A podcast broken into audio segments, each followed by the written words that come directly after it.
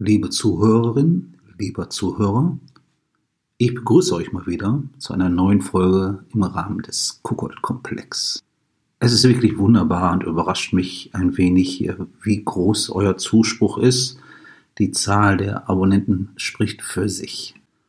Sehr gerne mache ich euch darauf aufmerksam, dass ihr mich ab sofort für alle möglichen Fragen, Anregungen, Kritik etc. sowie eure Gedanken zum Thema Cookhold Vibe Sharing schriftlich an mich senden könnt. Dafür gibt es nun die E-Mail-Adresse der Kuckoldkomplex at gmail.com. Ich wiederhole gerne der Kuckoldkomplex at gmail.com.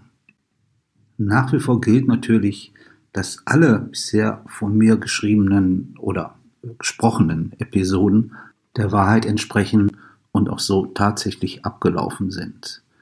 Insgesamt waren es ja also ungefähr sieben, acht Abenteuer, ähm, welche ich erlebt habe. Und somit hätte ich euch noch zwei Geschichten zu erzählen, bevor ich in den nächsten weiteren Episoden auf Interviews mit den einzelnen Paaren sowie Gespräche mit deren Lovern, aber auch Wannabes zu sprechen kommen werde. Von allen Paaren, die ich kennengelernt habe, war vielleicht Susanne und äh, Roger am attraktivsten beziehungsweise am interessantesten. Ich habe die damals kennengelernt. Hm, ich weiß nicht mehr genau, wie die Anfrage war. Jedenfalls wollten sie sich mit mir am Bochumer El Brasi treffen. Ja, das El Brasi ist irgendwie sehr einzigartig in Deutschland, weil es halt weder ein Swingerclub ist, noch ein Pornokino, sondern eine Art mh, hm, verwinkeltes Swingerparadies vielleicht. Das Ganze ist sehr speziell, ähm, nicht irgendwie luxuriös, aber eben sehr spannend durch die unzähligen Möglichkeiten, welche dort vorhanden sind. Es gibt dort ähm, außergewöhnlich viele Videokabinen, ähm, ein SM-Bereich, Glowy Holes, Bereiche, wo nur Paare mit einzelnen Personen hineingelangen dürfen, Käfige mit Liebeschaukeln sowie eine Art sehr großes Pornokino mit verschiedenen sich darin befindlichen Liegen, einem Darkroom und manches mehr. Im Untergeschoss befindet sich eine Bar, wo ich auf Susanne und Roger wartete. Die Bar war ganz okay, Jedoch schreckten mich die ganzen äh, Typen da irgendwie ziemlich ab. So einfache Proleten, Schneuzertypen, ungepflegte Typen, dicke Typen, welche sich irgendwie dadurch auszeichneten, dass sie, sobald ein Pärchen runterkam und in die äh, entlegenen Räume gelangte, sich direkt eine Männerschlange äh, dahinter bildete was natürlich äh, ziemlich daneben war. Ich stand da also an der Bar und trank mein Bier und beobachtete die ganze Zeit die sich da äh, gegenüber befindliche Treppe. Denn ähm, dort mussten die Paare halt hinuntergelangen, um zur Bar zu kommen. Man konnte halt erst die Schuhe sehen der Dame und dann den Rock oder was auch immer, bis man dann die ganze Person an sich gesehen hat. Und das war natürlich äh, ohne Zweifel aufregend. Es recht, wenn man auf ein Paar wartete, wie in meinem Falle und in diesem Fall auf Susanne und Roger. Ich erinnere mich noch sehr genau, dass im Vorfeld eine Mail oder WhatsApp kam mit dem Hinweis, dass Susanne Chucks trägt und eine Jeans und äh, ihr Mann einen Anzug. Und so kam es dann auch. Ein Pärchen kam runter und ich sah die Chucks dann die Jeans und dann wurde es spannend, bis äh, die ganze Person zum Vorschein kam und Susanne war doch eine ziemliche klasse Frau. Wir führten dann tolle Gespräche und äh, ich habe dann erfahren, dass Roger halt nicht mehr aufgrund einer Krankheit äh, sexuell aktiv war oder immer noch ist und sie somit äh, nach einem Lover gesucht haben unmittelbar beziehungsweise nach den ersten 10 oder 15 Minuten geschah dann etwas für mich eher Ungewöhnliches. Susanne packte mich nämlich an meinen Nacken und gab mir einen ziemlich innigen Zungenkuss, äh, welcher mich beinahe umhaute, weil Susanne ja, wie bereits erwähnt, sehr attraktiv war und ich absolut nicht mit so einer Aktion gerechnet hatte. Dachte, ja, das ist wie bei allen Paaren, geht es nur um das Sexuelle, worum es ja hier eigentlich auch drum ging. Aber dieser aufregende Kuss hat mich doch etwas verwirrt.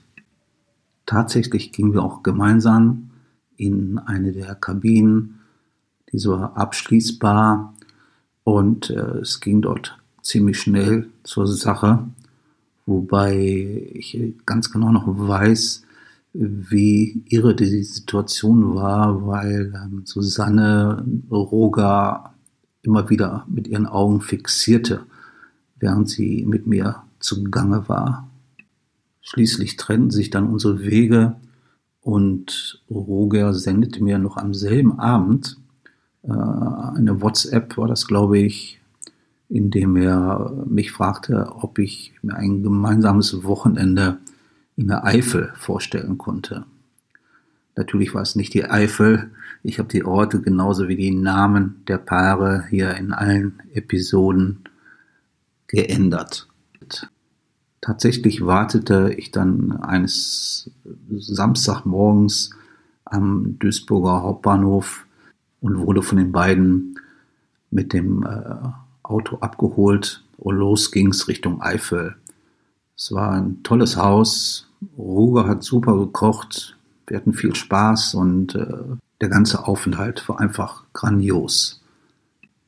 Zu meiner Überraschung hat dann Roger so gegen 22 Uhr, 23 Uhr, keine Ahnung, angekündigt, dass er müde sei und gerne ins Bett gehen wollte. Und äh, ich so mit, mit Susanne alleine unten da rumtrollte. und äh, wir küssten uns, tanzten, hatten natürlich tollen Sex. Wobei ich in äh, einer Stellung in der Vitrine den Roger spiegeln sah, quasi. Also er hat sich da irgendwie unten nochmal hingeschlichen, um zu gucken, was dort eigentlich abläuft. Äh, ich erkannte ihn in dem Spiegel, er mich glaube ich nicht. Und äh, Susanne wusste wohl auch nichts davon, aber das war schon äh, sehr äh, bizarr. Auf jeden Fall fuhren die mich dann am äh, Sonntag nach Hause und ähm, am darauffolgenden Tag erreichte mich eine E-Mail von Roger, in dem er äh, sich bedankte für das tolle Wochenende und ankündigte, einen Plan für die weitere Zukunft zu haben. Aber diese Zukunft kam leider nicht mehr zustande. Und zwar lag es an der E-Mail-Adresse von Roger. Ich habe nämlich ziemlich erstaunt geguckt, als ich diese las, denn die Adresse von Roger bestand aus seinem vollen Namen samt einer, sagen wir mal, Innung aus NRW.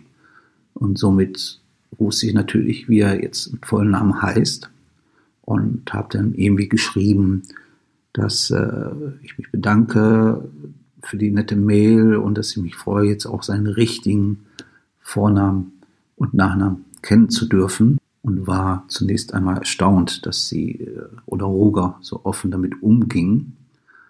Ich äh, googelte die beiden natürlich und erfuhr, dass sie ähm, doch ein wenig im öffentlichen Licht standen, denn ich fand sie in ein paar Presseartikeln, wo sie für wohltätige Zwecke posierten und äh, vieles mehr. Tja, die beiden meldeten sich nie mehr wieder. Und äh, ich trauerte natürlich vor allem der bezaubernden Susanne noch lange hinterher. Ja, und wunderte mich dass dieser schlimme Fehler gerade dem so offenkundig bedachten Roger passiert, hätte ich eigentlich nicht für möglich gehalten. Vielleicht hatte er die Mail ja via Smartphone gesandt und die falsche App genutzt. Vielleicht stand er womöglich unter einem äh, zu erregten Zustand beim Verfassen der Mail, sodass ihm sowas vielleicht passieren konnte. Anscheinend ist es ratsam, gar nicht äh, über Mail zu kommunizieren, sondern nur innerhalb eines Forums oder ähnliches. Auch das Risiko, in einer Location wie das El Brasi erkannt zu werden, ist ja auch nicht von der Hand zu weisen. Erstaunlich also, dass dieses Paar trotzdem diese Variante wählte. Tja, das war's für heute. Vielen Dank für die Aufmerksamkeit. Bei Fragen, Anregungen etc. bitte an der Kuckelkomplex at gmail.com. Ich verabschiede mich und freue mich, euch bald wieder begrüßen zu dürfen.